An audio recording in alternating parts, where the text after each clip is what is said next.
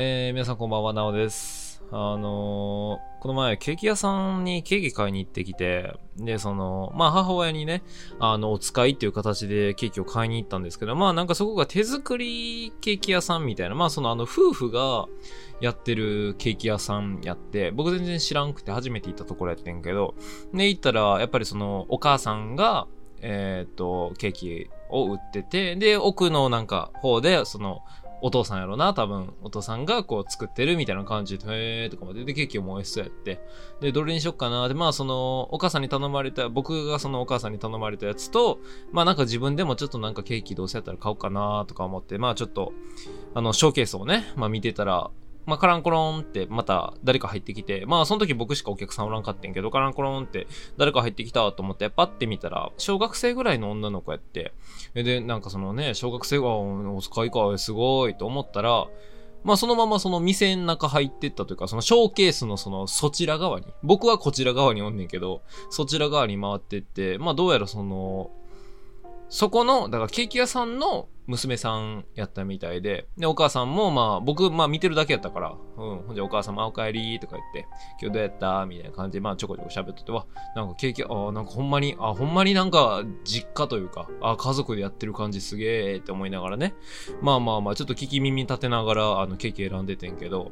で、お母さんがその、今日のおやつのケーキこれみたいな。で、僕がそれ一番、あ、そのケーキ美味しそうって思ってたケーキやって、うわ、いいなーと思ってさ。まあだからそのケーキ屋、ケーキ屋ならではじゃないけど、ケーキ屋のなんかね、あ、おやつケーキなんや、うわ、めっちゃええやんと思ってたら、あの、その小学生ぐらいの娘さんが、あの、今日はもう ケーキいらんって、もうそのケーキもう何回も食べたからもういらんって言って、階段上がってはって、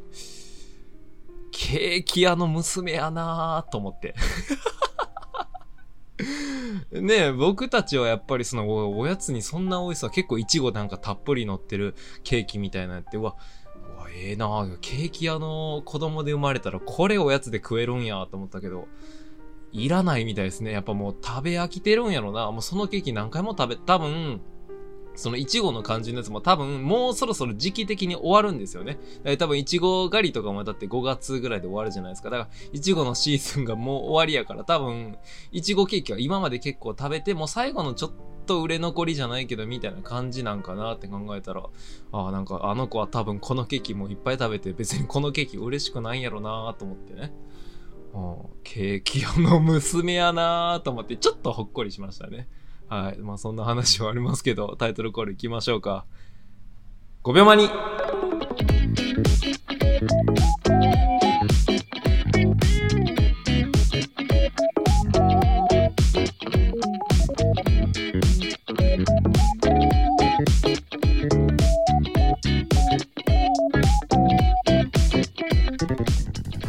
えー、改めまして皆さんこんばんは、なしいたことなおです。この番組はですね、広告スキップ待ちの5秒間、そんな無駄時間に費やすくらいなら僕のラジオを聞いてくれをコンセプトに大学生写真家のなしいたが雑談に花を咲かせるラジオです。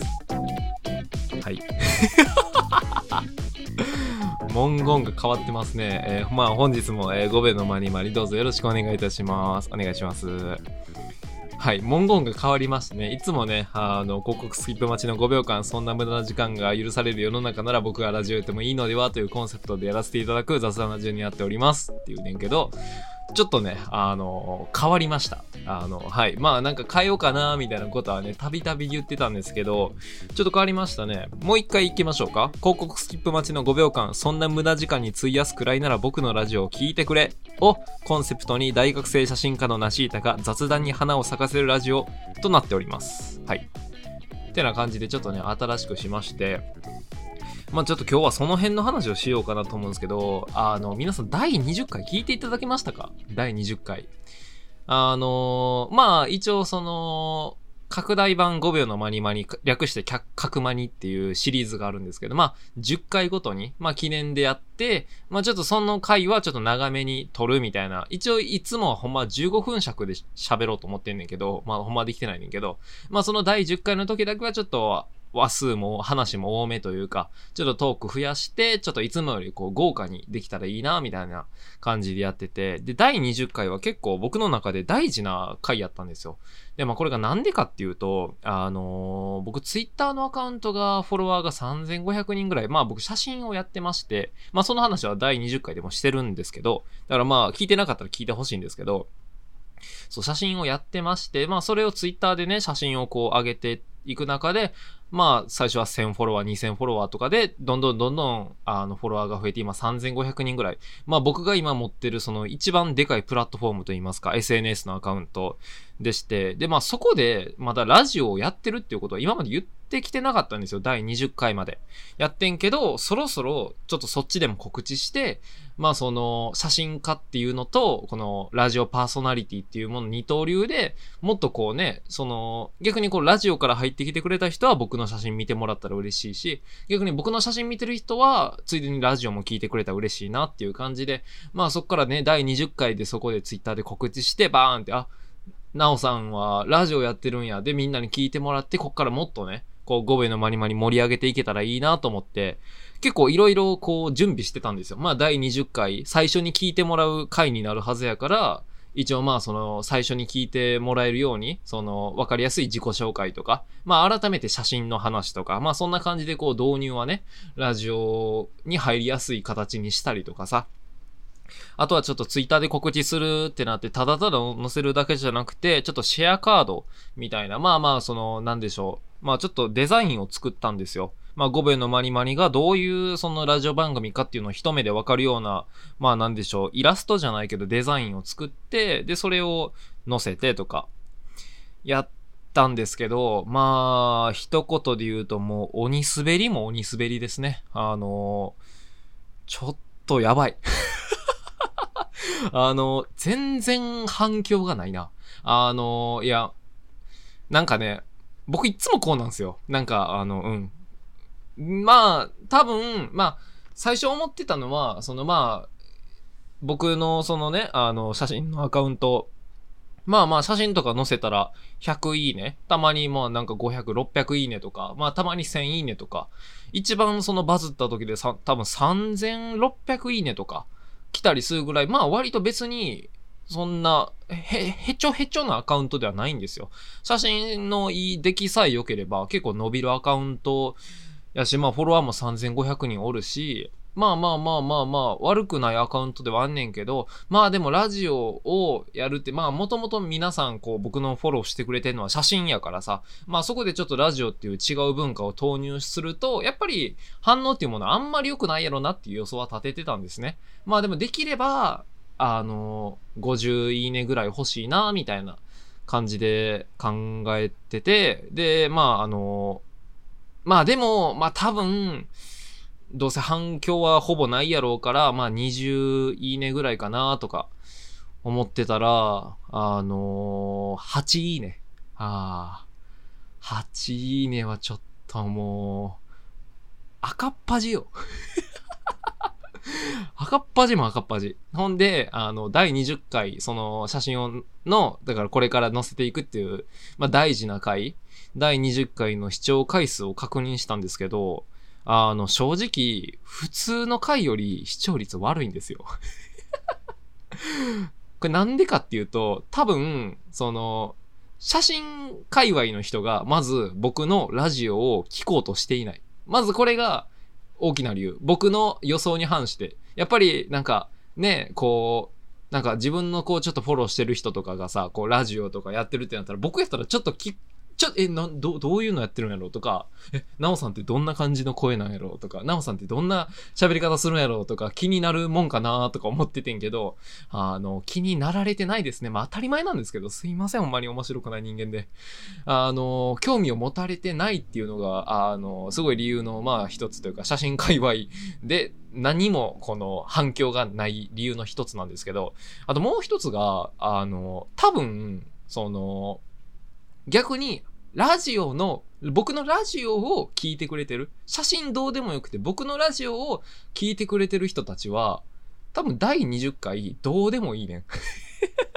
だって、僕、第20回はちょっとその写真界隈に向けてじゃないけど、僕の写真を見てくれてる人が、こう、ラジオに、こう、入れるようにするような回にしたつもりやったから、ちょっとね、あの、うん、あの、その、ラジオ聞いてる人にも刺さってない感じで、その、ターゲットが絞りきれてなさすぎて、あの、正直、いつもより視聴率低いです。うん。これはもうちょっと悠々しき事態ですね。どうしようと思って。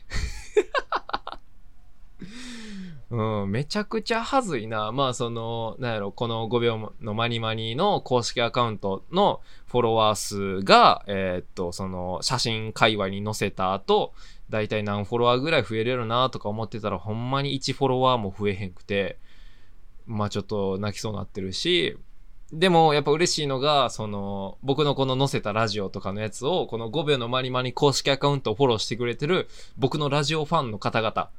が、こう、頑張っていいねとか、リツイートとかしてくれてんのは、もうすごい愛を感じるな。マジで。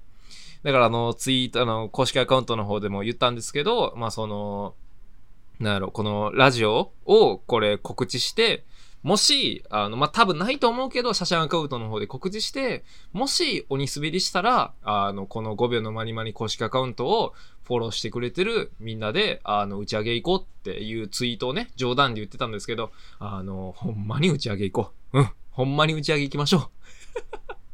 う。うん、っていうぐらいね、あの、もうなん、何にも、もうあの、波風すら立たんかったな。うん。っていうぐらいちょっとね、あの逆境ですね。あの、スタート地点から逆境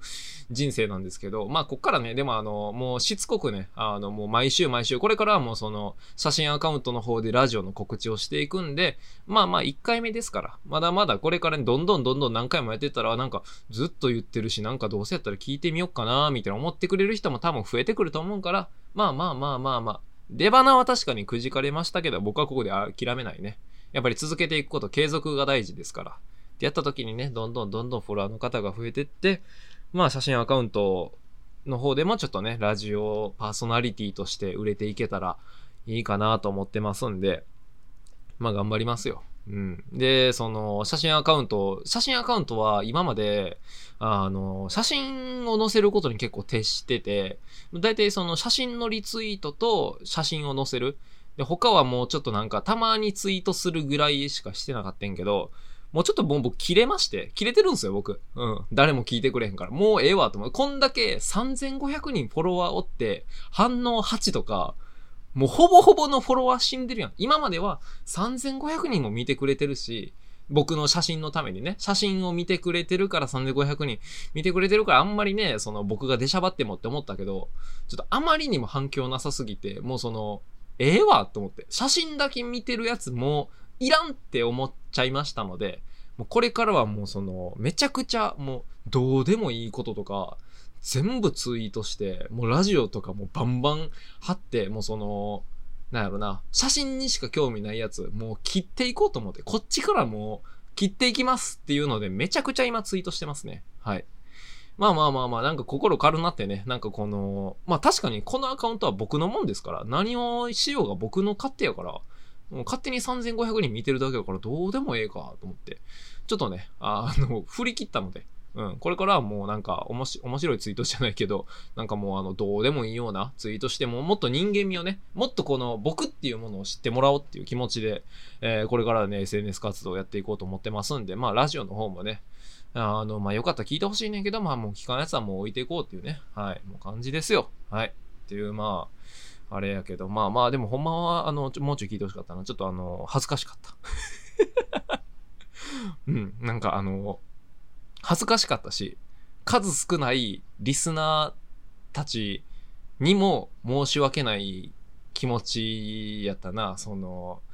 うん、応援してくださってる方々に、ちょっと顔向けできひん。あの、那須川天心とタケルの試合でタケルが負けて言ってたけど、ちょっと顔向け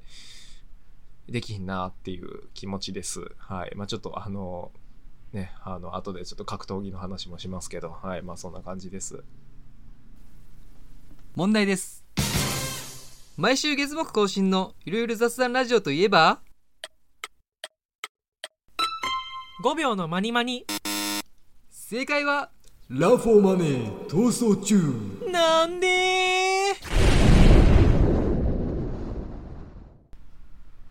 皆さん、天心 VS タケルは見ましたか？あの、僕は見たんですよ。僕は、まあ、一週間前ぐらいにね、あの、ザ・マッチっていうタイトルで、えー天心 VS タケルっていう、まあ、世紀の一戦みたいな感じでやってたじゃないですか。で、まあ、僕はそれを、あの、ペーパービューで、あの、わざわざチケット買って、オンラインなんですけど、見させてもらったんですけど、いや、すごかったね。すごかった。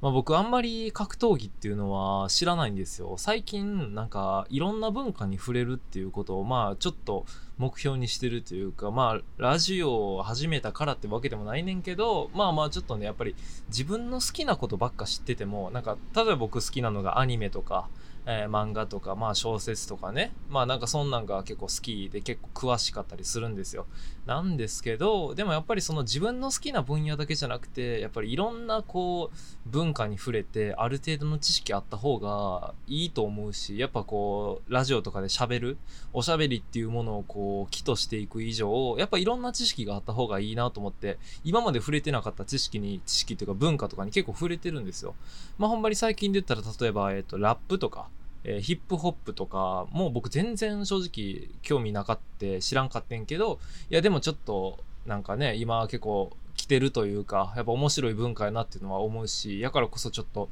見たりとかしとって結構やっぱり面白いんですよ。なまあいろいろ見てまあ僕が一番面白いっていうかよかいいいいバトルやなって思ったのがあのシウタ VS46 っていうまあバトルがあるんでぜひねちょっと見てほしいんですけどシウタっていうまあ当時小学生のえー男の子と、えー高校生ラッパーの46っていう、えー男の子がやる、まあ、バトルがあるんですけど、それちょっとね、めちゃくちゃ面白すぎるんで、ぜひ見てほしいんですけど、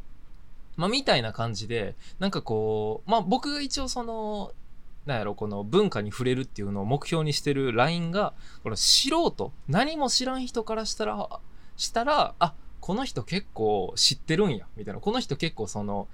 ね、あの、D- DJ 松永じゃないわ。DJ 松永は DJ の方や。えっ、と、R 指定とかさ、呂布カルマとかも、とかはさ、結構みんなもう知ってるやん。メジャーなところや。ボク,、えーボクシングとか、まあ、格闘技言ったら、まあ、那須川天心とか、タケルとか、朝倉未来とか、メイウェザーとかさ、その辺をさ、知ってるのは割と素人でも知ってるから、じゃなくて、ほんまにその、シウタとか、46とか、えーチェホンとか、なんかその辺のラッパー、あ、ちょっとそれ知らんけど、なそ、そんなんあるんや、みたいなぐらいでわかるぐらい。い格闘技やったら僕今、芦沢流星っていう、あの、K1 ファイターがめちゃくちゃちょっと今僕の中で熱いというか、来てて、まあ、みたいな感じでね、ちょっとその、素人からしたら、ちょっとその、ただの上辺じゃないんやって思ってもらえるぐらいの、あの、ラインまでは持っていきたいなと思ってて、まあ、それでラップとか見たりとか、で、最近格闘技。で、格闘技も結構見えてきたんで、そろそろ次の文化に触れていこうかなと思ってて、次はあの、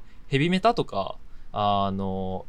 なんだろう、パンクロックみたいなものに触れていこうかな。70年代は、それで言うとほんまに、まあ、ビートルズはヘビメタとかに入らへんねんけど、ビートルズとか、まあ、クイーンとかね、うん、その感じとかをちょっと聞いてて知識つけていこうかなっていう感じなんですけど、まあ、それで格闘技はね、まあ、今回だから、まあ、えっ、と、半年ぐらい前に多分天心と、えー、タケルの試合があるっていうのは決まってて、で、まあ僕が格闘技見出したのが大体2ヶ月前ぐらいから、まあ割とこの試合に合わせてというか、この試合のペーパービューを買うあ、その時はあれか、地上波やったか。いや、だからまあこの地上波に合わせて、ちょっとその、この地上波、めちゃくちゃ面白いって分かってたから、天心とタケルがその、いかにすごいかっていうことぐらいは素人目でもやっぱ分かってたから、だからこの試合をちゃんと楽しめるように、ちょっと格闘技の知識をつけていこうと思って、こう、ここに合わせて結構いろいろ見てたんですよ。ほんまにそれこそ K1 とかも見たし、とかほんまにね、こういうメイウェザーとかパッキャオとか、その、U、UFC っていうんですかね？UFC っていうそのアメリカの、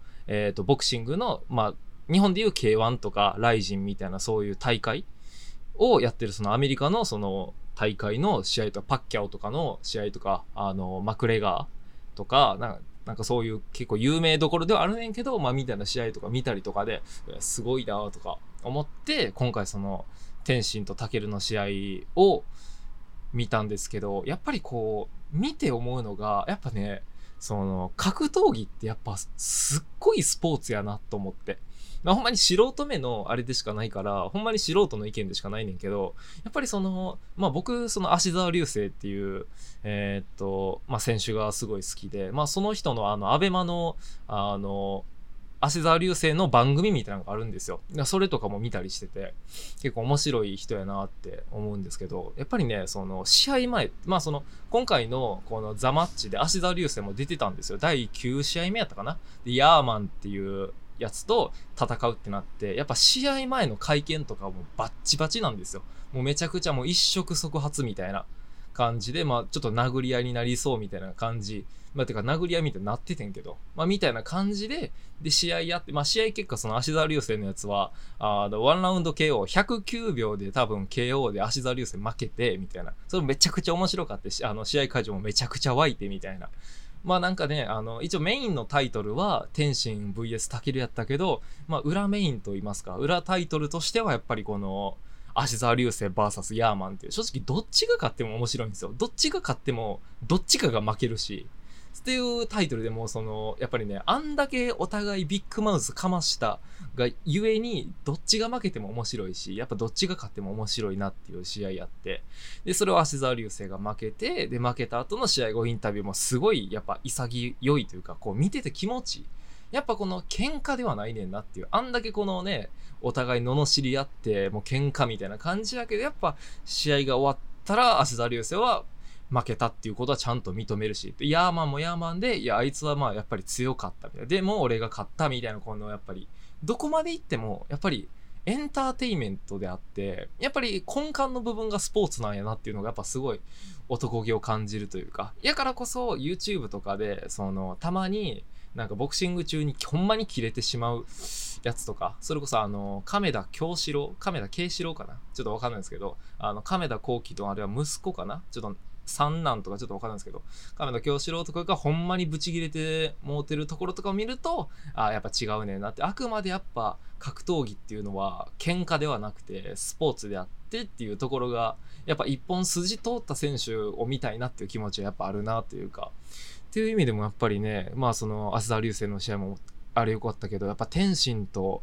タケルの試合はなんかすごかったですね。やっぱりね、あの、なんかまあ、あれまあなんか6、7年、こう、あれに実現がかかってたというか、その、天心とタケルってもともと、その、なんやろ、なんでこんだけデカなってるかって、その大会が違うんですよ。K1 っていうところと、ライジンっていう、そのまあ、別団体のグループに所属してた2人やったから、その、戦えないんですよね。戦うにしてもやっぱり、そんなんやろ。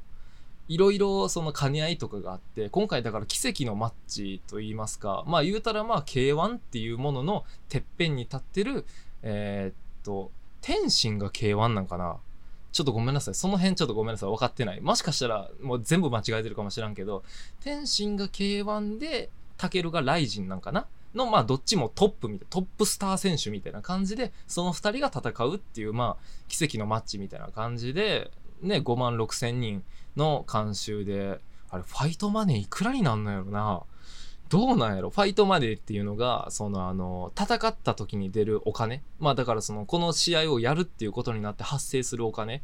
えっ、とね、メイウェザーと、えーっと、パッキャオかなメイウェザーとパッキャオか、メイウェザーと、えーっと、マクレガーか。が戦う、どっちか忘れたけど、どっちかの時は、ファイトマネー300億らしいです。っていうぐらいの話で、で、今回、あの、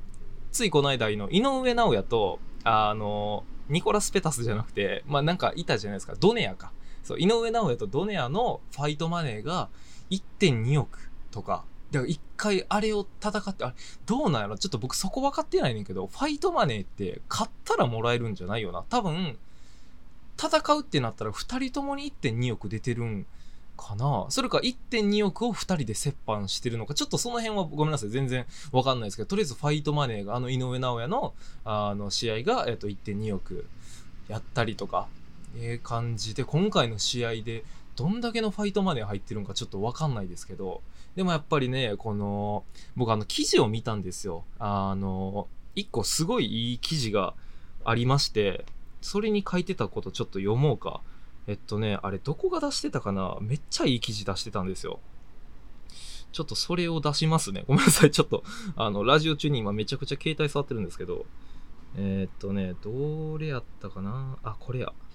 そう、ナンバー、ナンバーっていう、あの、ウェブの記事の、これは、なん、なんやろな？まあ、ウェブで記事を書いてる、まあ、その、記事会社？まあ、新聞みたいなナンバーっていうところがあるんですけど、まあ、そこで書いてたところ、ちょっとね、あの、抜粋するんですけど、まあ、あのちょっとこれ、最後の方読もうかな。えーっと、ただ言えるのは、那須川天心が那須川天心らしく勝ったように、敗れたタケルもタケルらしかったということだ。どちらも自分が信じた戦い方を貫いた。命を懸けるというその決意まで同じで、しかし、全くスタイルの違うファイトを見せ、その結果として那須川が勝った。っていうのなんですよ。だから、あの、今回この、この記事を読んで分かったのが、天心とタケル、どっちも、あの、負けたら、あの、死ぬと思ってやってた。タケルは、この試合で負けたら、その死ぬと思うぐらいの気持ちでやってたし、みたいな。天心は、えっ、と、衣装まで書いてたんかなうん。これでもう語れへんかったら、もう自殺しようと思ってたか、そんぐらい命かけて、やっぱいろんなもん多分背負ってるんですよ。で、タケルが28歳で、天心が23歳とか、お互いがその、ね、ライジンと K1 っていう大会を背負って、いろんな人の声援、で、これからの自分の人生っていうものをかけて挑んでる大会やったからこそ、あんなに、なんやろね、こう、試合終わった後、こう、抱き合って泣くみたいな、多分、天心とタケルにしか見えへん景色っていうのが多分あっこにはあるんですよね。ちょっとほんま素人やねんけど。これ長年のね、長年の格闘技ファンとかが言うセリフなんですけど、まあ、あるんやろなって思うとなんかすごい、わ、すごいなっていう、多分あの二人はすごい景色を見てるんやろなっていうのがあるんですけど、まあそういう記事で。で、えっと、試合内容だけを客観的に見れば、ナスカーのパーフェクトゲームだ。しかし両者の涙を見て、言葉を聞いて、この試合に客観などどれほどの意味があるのかと思う。で、こっからがすごいいい記事なんですよ。ちょっと聞いてください。打足を承知で書いておきたい。タケルという希代のハードヒッターが成し遂げてきたこと、その価値はこの敗戦でも何ら損なわれはしない。胸を張れとは今は言えない。た、胸を張れとは今は言えない。だが、ナスカワの完璧なまでの試合運び、冷徹な殺傷能力はタケルへの思いが引き出したものだ。ナスカワ天心は強かった。相手がタケルだからこそ、タケルでも勝てないくらいに強かったのだ。っていう記事があって、これが最後の文なんですよ。ここすごい、この記事書いたライターめちゃくちゃええなと思って。やっぱ今回タケルが負けてしまって、すごいやっぱり、で、試合の終わった後の、こう、リング上で天使がめちゃくちゃ喜んでるのに、こう、反して、タケルはこう、ね、リング降りて、泣きながら帰るみたいな感じの、やっぱりこう、天国と地獄というか、すごいやっぱ、こう、勝負の世界なんやなっていうのがすごい見えたんですけど、で、やっぱりそれで、やっぱりタケルの心配の声っていうものが大きくて、みたいな。で、この記事でやっぱりタケルという希代のハードヒッターが成し遂げた、この試合でタケルが負けたからって、この敗戦で何かタケルの価値が損なわれることは決してないと。うん。だから、ナスカ天心の、この、ナスカ天心が強かったっていうのは、その、相手がタケルやったからこそ、天心はここまで強くなれたみたいな。まあなんか、ね、少年バトル漫画に通じるものがあるというか、相手がお前がやったからこそ、俺はここまで強くなれたみたいなことなんかなみたいな。ごめんなさいね。ちょっと僕オタクというか、そこはちょっとアニメとか漫画とかにちょっとなんかリンクしちゃうというか、なんか、この試合を見てやっぱ思ったのが、なんか少年漫画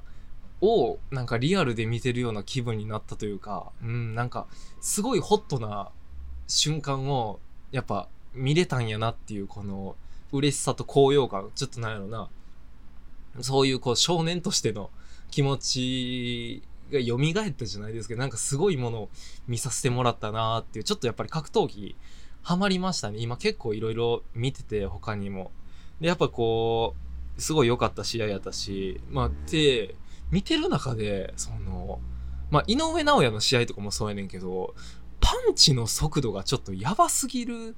ねんな。なんかこの、だから、今回のザマッチとかも見て、で、井上尚弥の試合とか、まあ、えっ、と、まあ、そらそうやねんけど、そのマイク・タイソンとかメイウェザーとかの試合とかも見て思ってんけど、で、その後に、あの、朝倉未来がやってる、あの、ブレイキングダウンっていう、あの、なんか素人の喧嘩自慢みたいな、やからみたいなやつを連れてって、連れてきて戦わせるみたいなやつがあるんですよ。まああんまり、まあ格闘技経験者もとか、えー暴走族総長とか、なんかもうほんまに喧嘩自慢みたいなやつらが集って戦うみたいなやつを見たんですけど、めちゃくちゃパンチのスピードが遅く見えるので、それ、それ僕でも避けれんちゃうんっていうぐらい遅く見えんねんけど、でもそれはやっぱり世界大会とか、そのトップクラス、日本トップクラスのそのパンチを先に見てしまってるからめっちゃ遅く感じるだけであって、でもその人たちも、その、めちゃくちゃ喧嘩自慢とか格闘技経験者でやってるわけやから、多分僕があっこに行ったら、めちゃくちゃ速く見えるって考えたらやで。めちゃくちゃ速く見えるって考えたら、ほんまのプロの、その天心のパンチとか、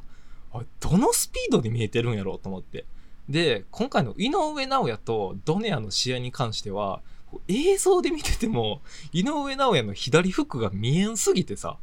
ちょっとあれすごいなと思って。映像でも、そうなんやろ、こう、あっちがパンチして、なんかこっちが、な、井上尚弥がなんかした時にはもう、ドネアが倒れてるみたいな。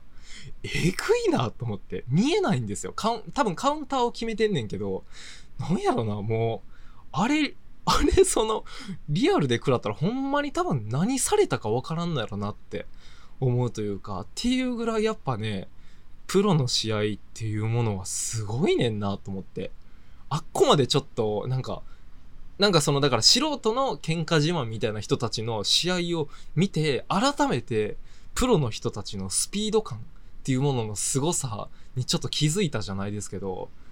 ありゃすごいですよ。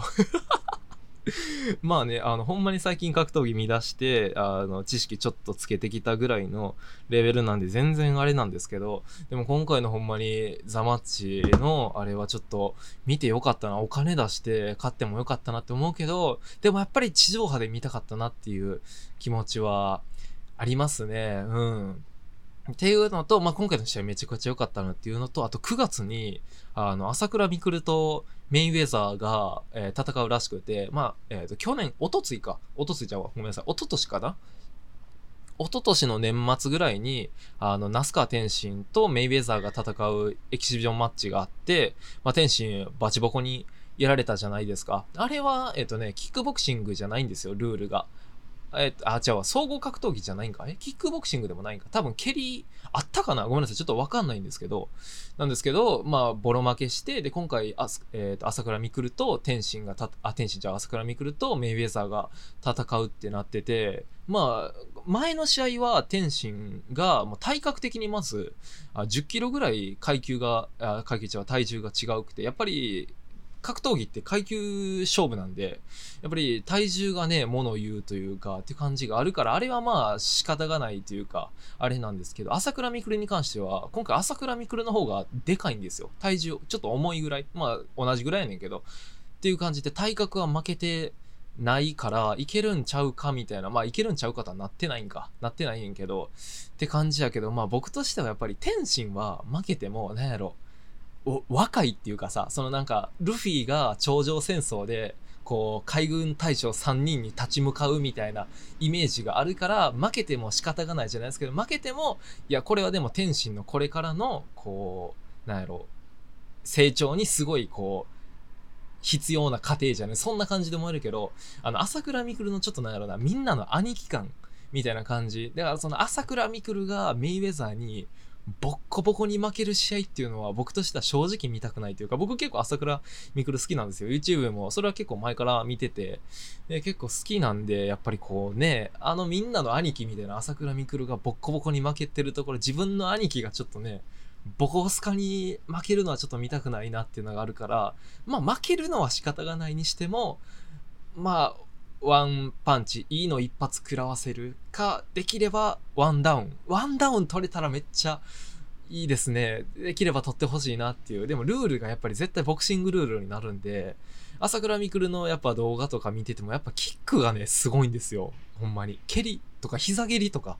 うん。やっぱ総合格闘技の方なんで、やっぱキックとかがすごいからこそ、やっぱパンチだけになるとやっぱメイウェザー、やっぱね、強すぎるんじゃないかなっていうのはあるんですけど、なんかね、ちょっと一矢報いるじゃないですか。天心の分もね、ちょっと返せる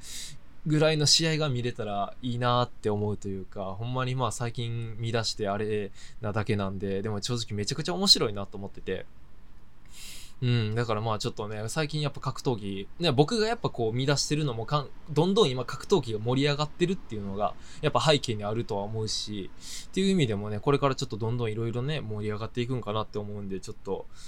いろいろちょっとね、あの、格闘技に関して見ていこうと思うんで、まあまたね、多分、多分朝倉未来とメインウェザーの試合が近なってきたらまたラジオでも喋ると思うんですけど、まあ、ちょっといろいろまあ勉強しながら、ね、次はちょっとほんまにミクルと、えっ、と、メイウェザーの試合を楽しみに僕はしようかなと思ってますんで、ぜひともね、皆さんちょっと格闘技見てもいいかもしれないです。あ、やっぱね、偏見とかはあると思うんですけど、やっぱね、あの、見てみたらやっぱり結構面白かったり、やっぱ喧嘩じゃないんやっていうのがわかるし、奥が深いと言いますか面白いなと思うんで、ぜひともね、これを機に、もしよかったら、なんかそういう感じで見ていただけたら、ね、結構いいんかなって思うんで、ぜひ、あまあ、そのなんか なんか格闘技の回しもんっていうかほんまに格闘技経験者みたいな感じやねんけど、あの、僕空手1週間やってたぐらいのあれなんで、全然その空手1週間習って、親に、あの、なおが殴られてるところは見たくないっていうので、あの、空手やめたで、僕も向いてないなと。やっぱ人を殴るっていうことを向いてないなって思ったから、まあやめたんですけど、まあっていうレベルなんで全然あれやねんけど、まあまあちょっとね、これから、えー見ていこうと思いますんで、まあ皆さん、あの、何卒よろしくお願いします。またこういう話するとは思います。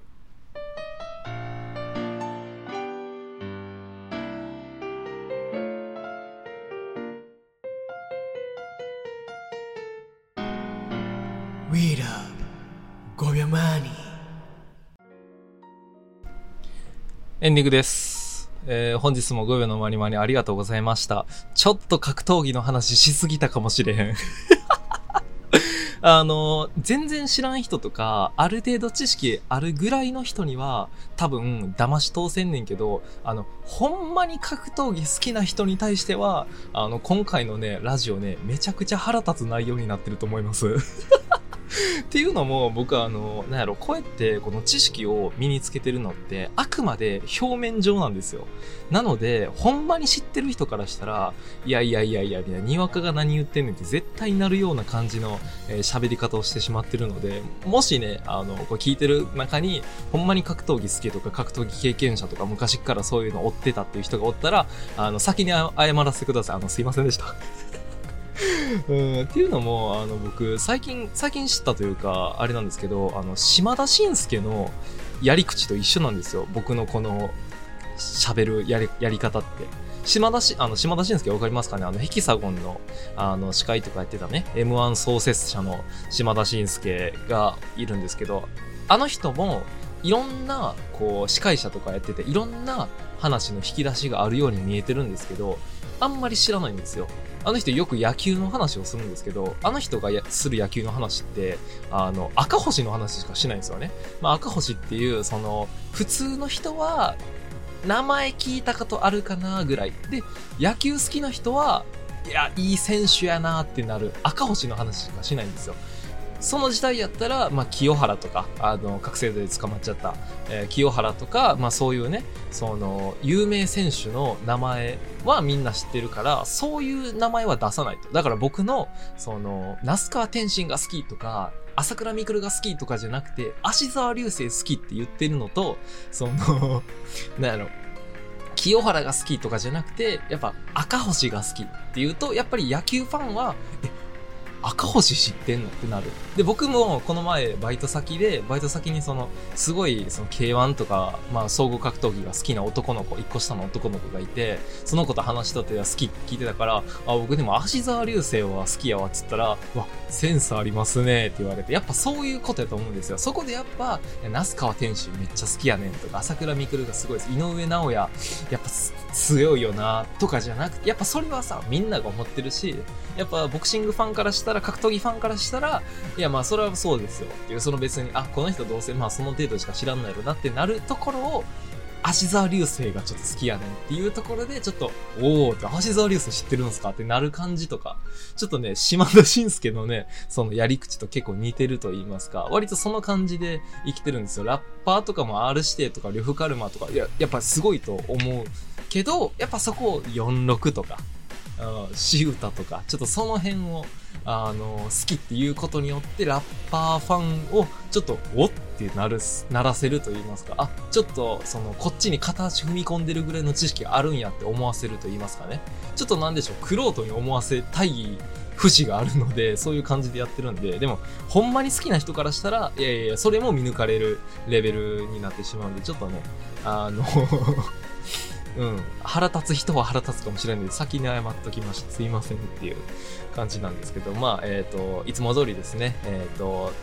何から言ってたっけ？メールか。えっ、と、メールがね、えー、gobyomani.gmail.com、gobyomani.gmail.com、えー、ごべまに .gmail.com まで送っていただけましたら、えっ、と、読みますんで、ぜひともね、送ってほしいっていうのと、ツイッターですね。ツイッターも公式アカウントやってまして、そちらの方が、えっ、と、ユーザーネームが 5BYOMANI、さっきと一緒ですね。5秒マニって調べていただけましたら、えっ、と、ユーザー出てきますね。5秒のマニマニって多分打ったら、あの、5秒のマニマニって言ってるのが多分僕しかいないんで、すぐ公式アカウントも、あの、出てくると思いますんで、そちらの方もね、ぜひともフォローしていただけましたら嬉しいですね。はい。